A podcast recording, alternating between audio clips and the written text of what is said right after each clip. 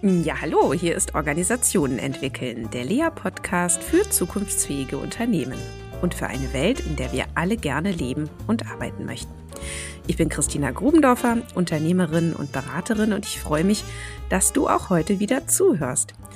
Eine Bitte vorab, wenn dir unser Podcast gefällt, dann folge uns doch bei Apple Podcast oder Spotify oder deiner Lieblings-Podcast-App so bekommst du neue Episoden gleich angezeigt. Und richtig toll wär's, wenn du uns fünf Sterne geben würdest, denn so werden dann auch gleich noch mehr Menschen auf den Podcast aufmerksam. Vielen, vielen Dank. Ja, äh, mein heutiger Gast, Corbinian Wittmann, ist Experte für Team- und Organisationsentwicklung mit Fokus auf Produktinnovation und Innovationsstrategien. Und kennengelernt habe ich ihn als Manager bei B5, und wir hatten die Gelegenheit, gemeinsam das B5-Gipfeltreffen vorzubereiten, wo ich auch eine Keynote gehalten habe. Und was ich da genau erzählt habe zum Thema Spannungsfeld, Innovation und Stabilität, das könnt ihr euch nach meinem Gespräch mit Corbinian anhören. Ja, aber was ist denn überhaupt unser Thema heute und was ist denn überhaupt äh, B5? Also Thema heute, die Zeit der Helden ist vorbei, wie Unternehmen mit Unsicherheit umgehen. Und was hat das jetzt mit B5 zu tun? B5 ist Teil von Unternehmertum, wobei Unternehmertum, wenn ich das richtig verstanden habe, ein An-Institut der Technischen Universität München ist. Corbinia kann das gleich nochmal ähm, anders erzählen. Und zudem das größte Zentrum für Gründung und Innovation in Europa. Ja, wie sich ähm, Unternehmertum gegründet hat, ähm, das hören wir gleich. Ich glaube, im Zentrum stand die Frage, wie man eine Innovationskultur, wie sie beispielsweise im Silicon Valley zu finden ist, auch nach Deutschland bringen kann. B5 wiederum ist Teil dieses ganzen Unternehmertum-Kosmos und fokussiert sich in seinen Aktivitäten auf die Bau- und Immobilienindustrie.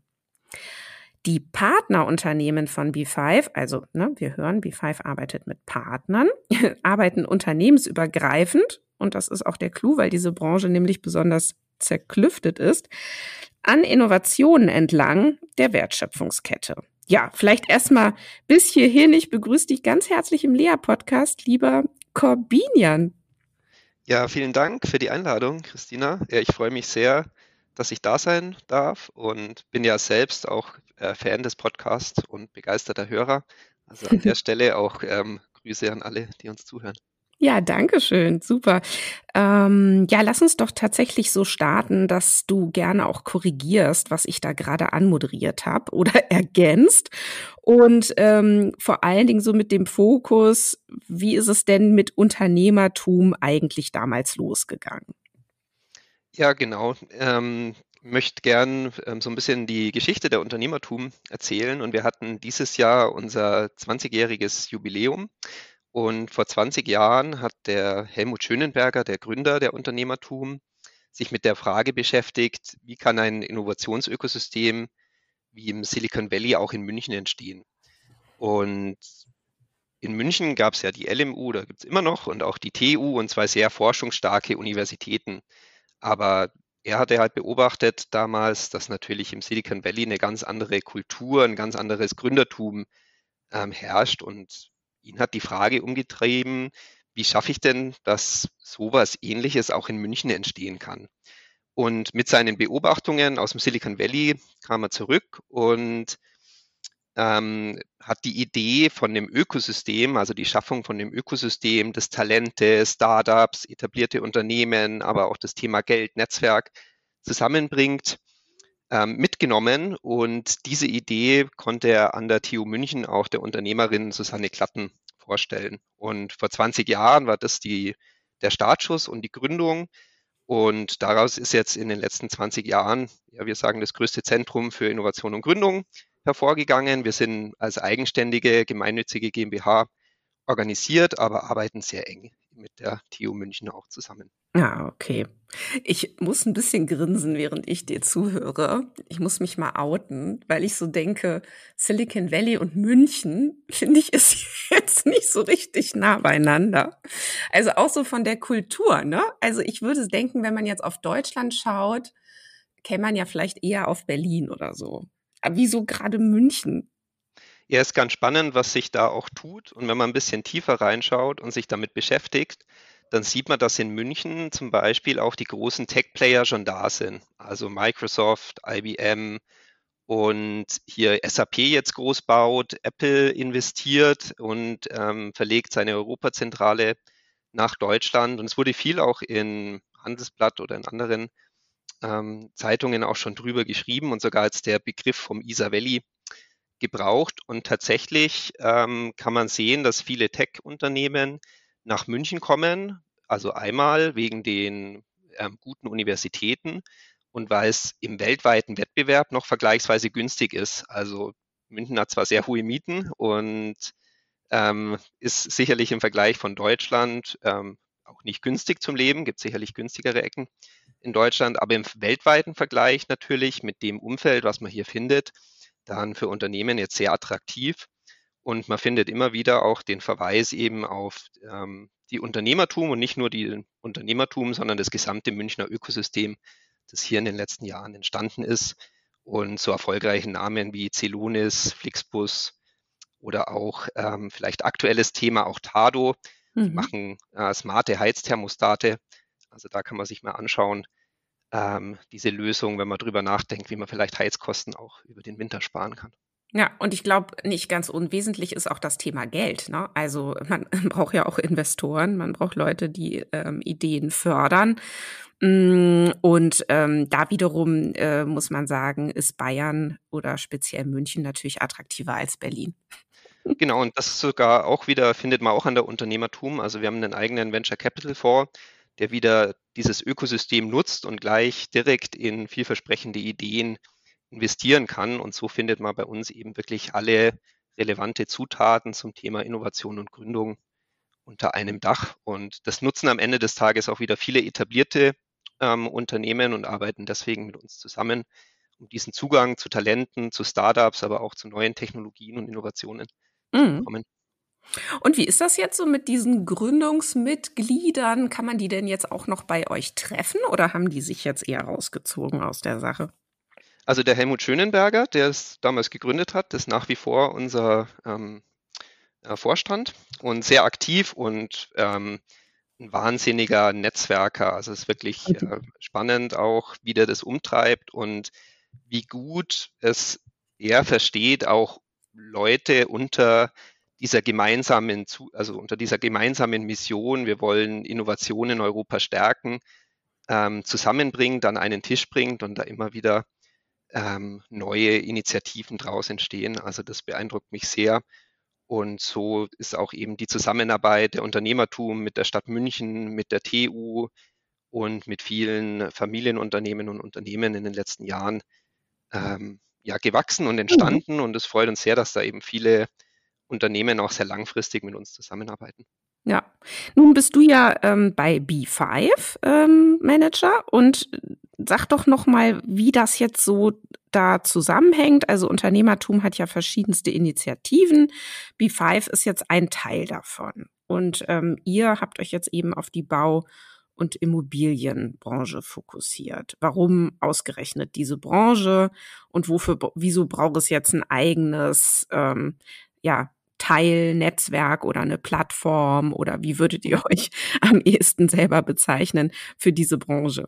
Genau, ich würde sogar noch mal äh, einen Schritt weiter vorne ansetzen und ich erzähle mal und sage, ja, die Unternehmertum hat drei Zielgruppen. Das sind einmal das Thema Talente, Startups und etablierte Unternehmen.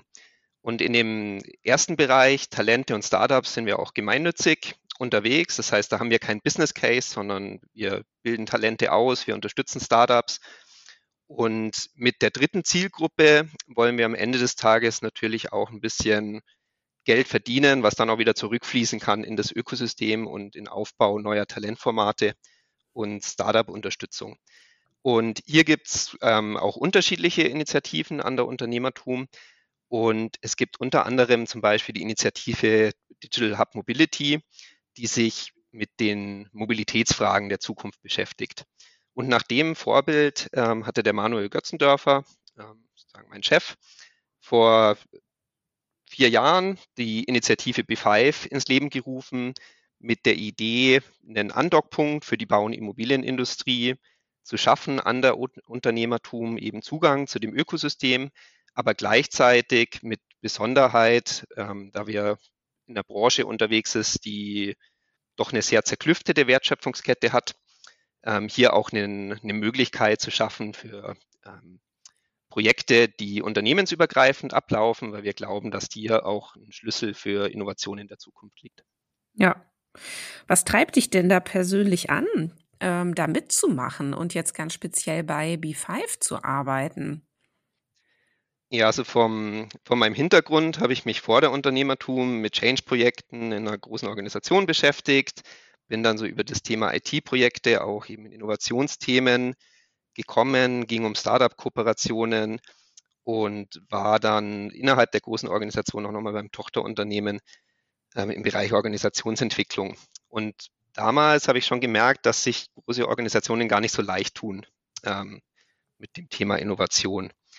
Und als ich dann da rausgegangen bin, hat mich schon noch die Frage umgetrieben, ja, welche Rahmenbedingungen kann man denn schaffen, dass das, ähm, dass das Unternehmen besser gelingt, auch Innovationen zu schaffen? Und an der Stelle bin ich dann auf die Unternehmertum aufmerksam geworden und ähm, war fasziniert von dem Ökosystem, was da entstanden ist, wie gut die Talente und Gründer unterstützen und wie gleichzeitig sie dieses Wissen, was hier in den letzten 20 Jahren entstanden ist, auch dann den Unternehmen zugänglich machen. Und ähm, da gab es eben die Möglichkeit, einen neuen Bereich für die Bau- und Immobilienindustrie mit aufzubauen und war da sehr, ähm, ja, war sehr glücklicher Zufall, dass das dann wirklich ähm, geklappt hat und ich da Teil von der Reise werden konnte. Mhm. Und wie ist es da so bei euch zu arbeiten? Und sucht ihr vielleicht noch Leute? Oder wenn man das jetzt so hört, könnte man ja vielleicht Lust bekommen, mitzumachen. Genau, ja, also tatsächlich ähm, auf Unternehmertum, auf unserer Website findet man die Stellenausschreibung und wir wachsen weiter. Also es entsteht zum Beispiel eine neue Initiative im Bereich ähm, Circularity und gleichzeitig bauen wir als Unternehmertum im Moment mit der TUM gemeinsam die TUM Venture Labs auf. Wir haben Zukunftsthemen identifiziert und möchten hier eben die Angebote für Startups nochmal um ein, um den Faktor 10 ist die Ambition vervielfachen.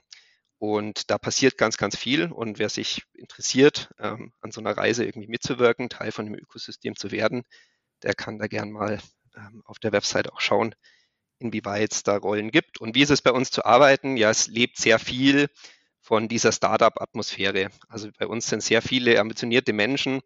Wir haben ein neues Bürogebäude in der Innenstadt von München.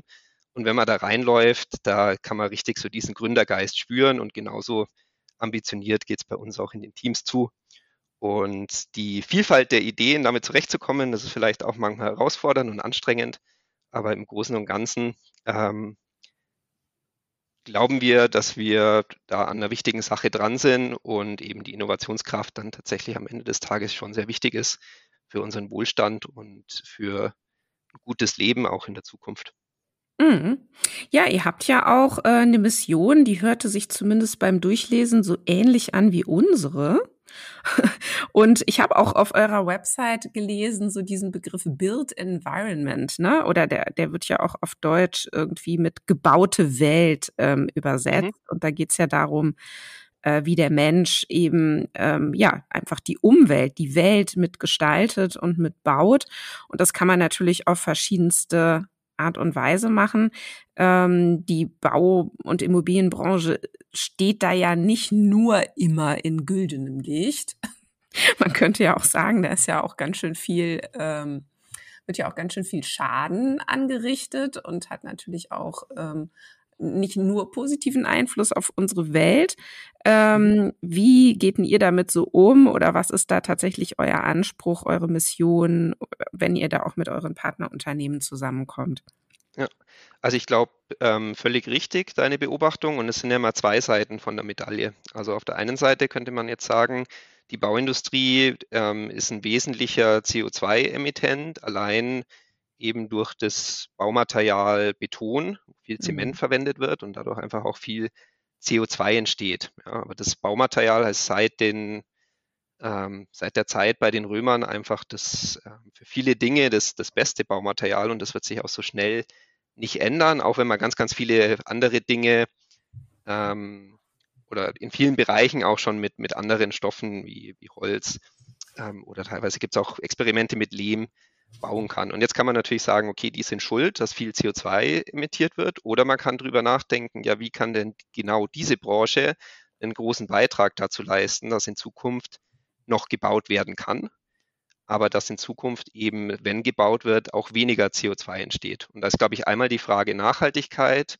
Circular Economy, eine ganz, ganz wichtige und gleichzeitig aber auch die, die Ideen, die es gibt, darüber nachzudenken, ja, wie schaffe ich es denn auch neu zu bauen und weniger CO2 ähm, freizusetzen. Mhm. Ja, ähm, wir haben uns ja jetzt im Rahmen eures Gipfeltreffens ähm, kennengelernt. Das ist ein ganz besonderes Ereignis, macht ihr einmal im Jahr. Ähm, was ist so die Idee davon? Ja, um die Idee von unserem B5-Gipfeltreffen ähm, zu verstehen, muss man, glaube ich, so ein bisschen was über die B5-Mitgliedschaft erzählen. Und zwar arbeiten viele der Unternehmen, also wir sagen B5-Partner, weil wir eben das als Partnerschaft verstehen, arbeiten sehr langfristig mit uns und Minimum ähm, ist eben eine Jahresmitgliedschaft. Und in der Jahresmitgliedschaft ähm, stecken unter anderem verschiedene Formate drin. Einmal haben wir ein Format, wo wir so die Ebene Experten und Führungskräfte adressieren. Und das machen wir, indem wir uns entlang von Zukunftsthemen der Branche unterhalten. Das ist zum Beispiel das Thema BIM, also Building Information Modeling. Da geht es um digitale Planung und ein ähm, virtuelles Modell. Es geht um das Thema Nachhaltigkeit, Circular Economy, hat man gerade schon ein bisschen drüber gesprochen. Es geht auch um Themen wie Industrialisierung des Bauens, also Module und Vorfertigung. Und hier sind wir in so einem Quartalsaustausch mit den Experten aus den Unternehmen unterwegs. Dann haben wir auch einen monatlichen Austausch, ähm, meistens mit dem Head of Innovation von dem Unternehmen, wo wir die verschiedenen Projekte und Aktivitäten, die wir gemeinsam machen, durchsprechen und den Fortschritt beobachten. Und das B5-Gipfeltreffen, das adressiert für uns die Vorstände, Geschäftsführer und Eigentümer. Und da wollen wir einmal Impulse im Bereich Organisationsentwicklung setzen, weil es aus meiner Sicht eben ein sehr großer Hebel ist, um am Ende des Tages Innovation zu fördern. Also uns treibt die Frage, wie können wir einen Rahmen schaffen, der Innovation wahrscheinlicher macht und wie können wir die Zukunftsfähigkeit von Unternehmen stärken. Und das kann natürlich nur geschehen, wenn ich auch ein Backing von ganz oben habe. Und deswegen ist dieses Format eben auch dafür gedacht, neben dem Austausch genau ähm, für diese Innovationsaktivitäten auch einen, ähm, ja, eine Awareness, ähm, ein Bewusstsein zu schaffen. Mhm. Woran merkt ihr denn dann, dass so ein Gipfeltreffen erfolgreich gelaufen ist? Ich meine, wir hatten es jetzt ja nun gerade kürzlich. Ähm, aber wo schaut ihr dann da so hin, um für euch so eine Maßgabe zu haben? Ja, weiter so mhm. oder nee, anders beim nächsten Mal oder? Ja, ich glaube, ich würde das gar nicht an einzelnen Events festmachen, weil das Gipfeltreffen ist ja eine sehr schöne Veranstaltung. Also wir treffen uns da eben im, im Garmisch, haben einen tollen Ausblick auf die Berge, ähm, ist mit Übernachtung in einem Hotel und findet ein toller Austausch statt. Für mich geht es am Ende des Tages eher darum, was für Projekte kriegen wir wirklich auf die Straße mit den Unternehmen. Und am Ende von dem Jahr, wenn wir das Jahr Revue passieren lassen, waren die Projekte erfolgreich und sind die Unternehmen ähm, nächstes Jahr wieder dabei. Also sagen die mir am Ende vom Jahr, okay, hey, nächstes Jahr ist schon eingeplant, wir haben das budgetiert, ähm, ihr könnt wieder mit uns rechnen, wir möchten da weitermachen, ähm, wo wir vorletztes Jahr, dieses Jahr ähm, drauf aufgebaut haben und mit euch den Weg in Richtung Innovation auch weitergehen. Und wenn das passiert, dann freue ich mich am Ende vom Jahr. Also die Gespräche führe ich jetzt gerade. Und das ist dann natürlich ein gutes Zeichen, ob das, was wir machen, irgendwie eine Wirkung hat. ja, ja. Genau. Ja, also ich fand das ja eine sehr, sehr spannende Runde dort und wir haben eben im Vorfeld kurz ähm, dazu gesprochen, ähm, ich fand es toll zu sehen, mit ähm, wie viel ähm, ja, Interesse und Ernsthaftigkeit die Teilnehmer auch gerungen haben ne, mit den Inhalten, die ich ihnen da präsentiert habe. Und es war ja teilweise wahrscheinlich auch ein bisschen ungewöhnlich, ähm, was ich da so gesagt habe. Und aber ja, also anstatt irgendwie so abzuwinken, wie man das ja vielleicht auch manchmal erlebt, also wirklich so ganz klares Ringen, ganz viele Fragen, ganz viel Diskurs dann auch miteinander noch beim Abendessen. Also da, ähm, ja, habt ihr einfach auch eine tolle Runde geschaffen, finde ich. Genau, also das ist tatsächlich, kann ich ähm, bestätigen oder wir sind da auch stolz drauf an der Stelle, dass auch die Unternehmen untereinander, die jetzt ähm, teilweise ja schon mehrere Jahre auch ähm, bei uns sind und in verschiedenen Projekten gemeinsam arbeiten, dass der Austausch der Unternehmen untereinander durch uns forciert wird, aber in, an der Stelle natürlich nach einer gewissen Zeit auch sich verselbstständigt und gut läuft. Und ich glaube, gerade in der, der Branche, in der wir unterwegs sind, ist halt dieser Wertschöpfungsketten ähm, übergreifende Austausch extrem wertvoll und wir haben da, glaube ich, eine ganz gute ja, Atmosphäre geschaffen, einen ganz guten Rahmen geschaffen, dass der, der Austausch auch gelingt und dass wir da eine, eine Atmosphäre haben, wo man auch offen ist für Neues. Ja. Jetzt ähm, seid ihr ja, wie ich euch erlebt habe, da auch sehr reflektiert selber. Und ähm, was habt ihr denn so gelernt, seitdem ihr gegründet habt? Also gab es auch Dinge, wo ihr gemerkt habt, das funktioniert eher nicht? Oder, ne, weil ich finde immer Lern mhm. so diese Lernpunkte, so diese Steps, das ist eigentlich fast das Interessanteste, wenn man jetzt so ein Unternehmen begleitet. Mm, ja, genau. Mhm. Was ist vielleicht auch mal schief gelaufen oder was natürlich gerne auch was, was ist besonders gut? Genau, also wir sind mal gestartet äh, in dem Gründungsjahr mit einem Gesamtangebot. Also da war quasi eine Mitgliedschaft und diese Mitgliedschaft hatte bestimmte Inhalte und ähm, tolle Formate bei uns an der Unternehmertum sind zum Beispiel ähm, Design-Sprints zusammen mit Studenten. Also ich buche mir ein studentisches Team und lasse eine Innovationschallenge oder eine Fragestellung bearbeiten und nehme dann diese neue Ideen ähm, mit wieder ins Unternehmen und schaue, was kann ich damit anfangen. Und gerade diese Zusammenarbeit mit Studenten, die bringt viele Unternehmen weiter, weil die Studenten ganz andere, Frage stell, ganz andere Fragen stellen, ähm, die man im tagtäglichen Business so in der Form gar nicht, gar nicht stellen würde. Und was haben wir gelernt? Also am Anfang hatten wir quasi ein Gesamtpaket ähm, geschaffen. Das haben wir im ersten Jahr verkauft, hatten auch viele Gründungsmitglieder, ähm, die da dabei waren und haben nach dem ersten Jahr gemerkt, oh, also obwohl wir in einer Branche ähm, unterwegs sind, sind die Unternehmen am Ende des Tages doch ziemlich unterschiedlich.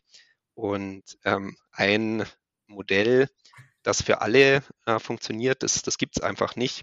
Und deswegen haben wir da jetzt ein deutlich flexibleres Modell geschaffen, wo wir zwar mit der Mitgliedschaft arbeiten, die bestimmte Bestandteile enthält, aber gleichzeitig ähm, die Unternehmen die Möglichkeit haben, sich sozusagen individuell ähm, ihre Punkte aus dem breiten Angebot der Unternehmertum aus dem Ökosystem rauszusuchen. Und mhm. das ist halt bei einem Unternehmen, ist halt eher dieses Thema Talentgewinnung ein Thema. Dann gehen wir da stärker in diese Formate. Beim nächsten Unternehmen ist vielleicht das Thema KI in Anwendung bringen das Thema. Dann würde ich zu, dazu gehen auf die Kollegen von Applied AI, heißt die Initiative bei uns, und Beratungsprojekt mit denen machen. Oder wiederum andere möchten sich eher mit Zukunft ähm, oder einer Digitalstrategie beschäftigen. Und da haben wir als B5 eben die Möglichkeit, je nach Thema jetzt Schwerpunkte zu setzen. Und das findet alles in dem Rahmen von B5 statt. Ja. Ja, ähm, Überleitung zu meinem Vortrag, ähm, den ich dann ja auch gerne hier in dem Podcast ähm, noch teile. Ähm, was erlebt ihr denn aktuell dort so bei euren Partnerunternehmen? Ähm, also das Thema Unsicherheit ist ja nicht ohne Grund auf die Agenda des Gipfeltreffens gelangt. Hm, was wird denn da gerade so diskutiert oder wo mhm. habt ihr den Eindruck, suchen die Unternehmer äh, oder die Führungskräfte da auch nach Unterstützung oder was sind so die Fragen? Ja, also wir kommen ja jetzt irgendwie aus der, aus einer sehr großen Unsicherheit, die mit Corona ähm, zusammenhängt und die aber extrem gut ausgegangen ist für unsere Branche. Also ähm, man wusste nicht, was passiert am Anfang von Corona, war ja auch eine Krise, die in der Form ähm, unbekannt war. Und gleichzeitig ist die Bau- und Immobilienbranche da eher gestärkt daraus hervorgegangen. Also allein dadurch, dass die die Leute irgendwie zu Hause geblieben sind und mehr in ihren Heimbereich investiert ähm, haben, war das natürlich wie ein kleiner Boom und am Ende des Tages sogar eine gute Zeit für die Unternehmen. Und gleichzeitig ist es natürlich auch nicht, nicht angenehm, mit so einer Unsicherheit ähm, und neuen Prozessen, die ja auch das ganze Thema Remote-Arbeiten irgendwie mit sich bringt, auch umzugehen. Und jetzt hat man gedacht, okay, super, Corona ist vorbei und ähm, es normalisiert sich wieder. Und ja, Pustekuchen ist genau das Gegenteil der Fall. Eigentlich ist die Krise, die wir jetzt haben, für die Unternehmen nochmal deutlich herausfordernder ähm, als die letzte Krise, die sie bewältigt haben. Und jetzt ist es nicht nur eine gefühlte Krise, sondern eine tatsächliche Krise in der Form, dass mit den Lieferketten, mit den Energiepreisen ähm, die Unternehmen schon mit einer sehr, sehr großen Unsicherheit ähm, konfrontiert sind und da auch wenig, ja, auf wenig zurückgreifen können, ähm, was sie irgendwie in der Vergangenheit angewendet haben. Und diese Fragestellungen, die treiben natürlich die Unternehmen, Vorstände, Geschäftsführer, ähm, aber auch Führungskräfte um. Ja, mein Vorschlag ist es ja, diesen Begriff der Unsicherheit auch zu verwandeln in den Begriff der ähm, Ungewissheit, ja, oder Unwissenheit. So, und so eine Unwissenheit, wie die Zukunft wird, die gab es natürlich eigentlich schon immer, ne? Denn niemand konnte die Zukunft vorhersagen, auch früher nicht. Ne? Nur man hatte irgendwie so die Illusion, es bleibt ja mehr oder weniger so, wie es jetzt gerade ist. Also kann ich ja auf den Prämissen ähm, von heute oder auf den Prämissen der Vergangenheit, kann ich ja die Zukunft planen. So. Und das war ja immer schon ein Trugschluss, aber es hat einigermaßen gut funktioniert, weil eben tatsächlich in den letzten 70 Jahren nicht so wahnsinnig viel Dramatisches passiert ist. So. Und jetzt ist es eben so, dass alle so merken, aha, okay, ähm, jetzt ist wirklich was anders.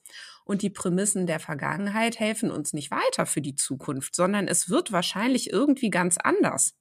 Oder vielleicht auch nicht. Ne?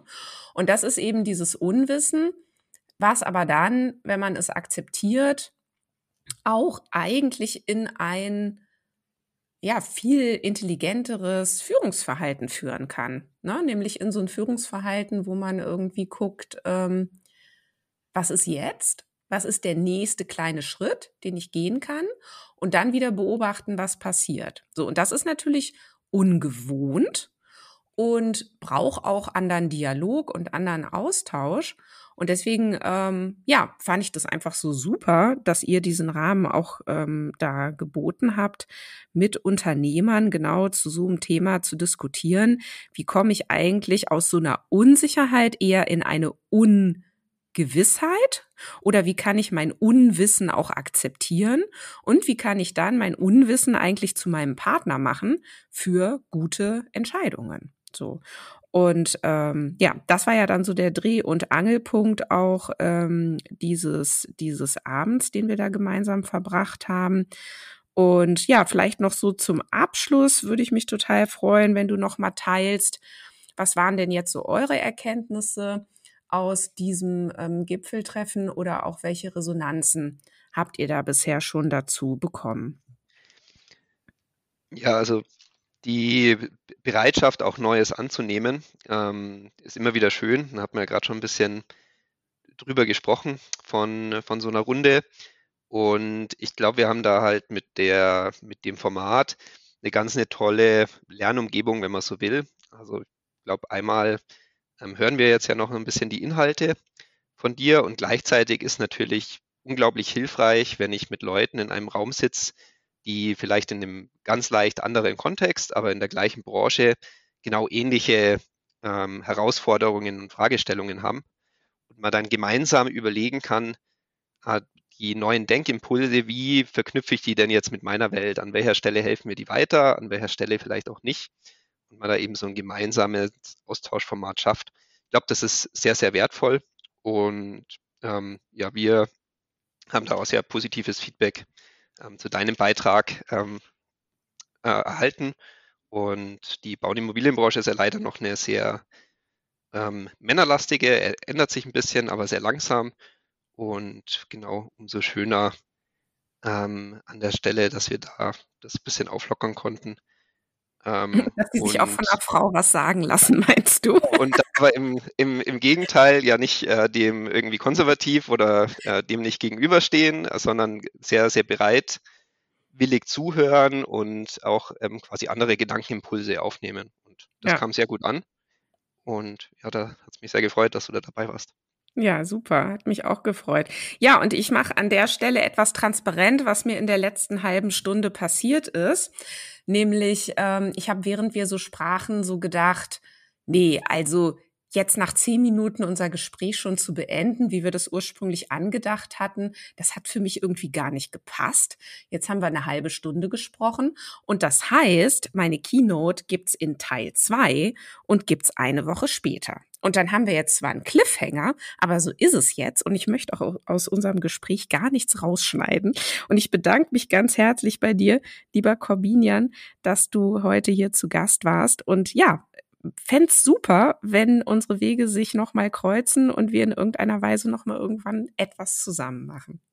Ja, liebe Christina, vielen Dank für die Einladung. Hat mich sehr gefreut, dass ich hier sein durfte. Ja, gerne. Tschüss. Ciao. Ja, das war's mal wieder mit Organisationen entwickeln, dem Lea-Podcast für zukunftsfähige Unternehmen. Und es war gleichzeitig auch Teil 1 zum Thema, wie Unternehmen mit Unsicherheit umgehen. Und ihr habt es ja eben selber live miterlebt. Ich habe mich umentschieden und mich dafür entschieden, mit Corbinian noch ein bisschen tiefer ins Gespräch einzusteigen. Ähm, das heißt Teil 2 und Einblicke in meine Keynote, die ich bei dem B5-Gipfeltreffen gehalten habe, dann beim nächsten Mal. Ich hoffe, dieser kleine Cliffhanger ähm, ist in Ordnung und äh, ihr nehmt mir das nicht übel.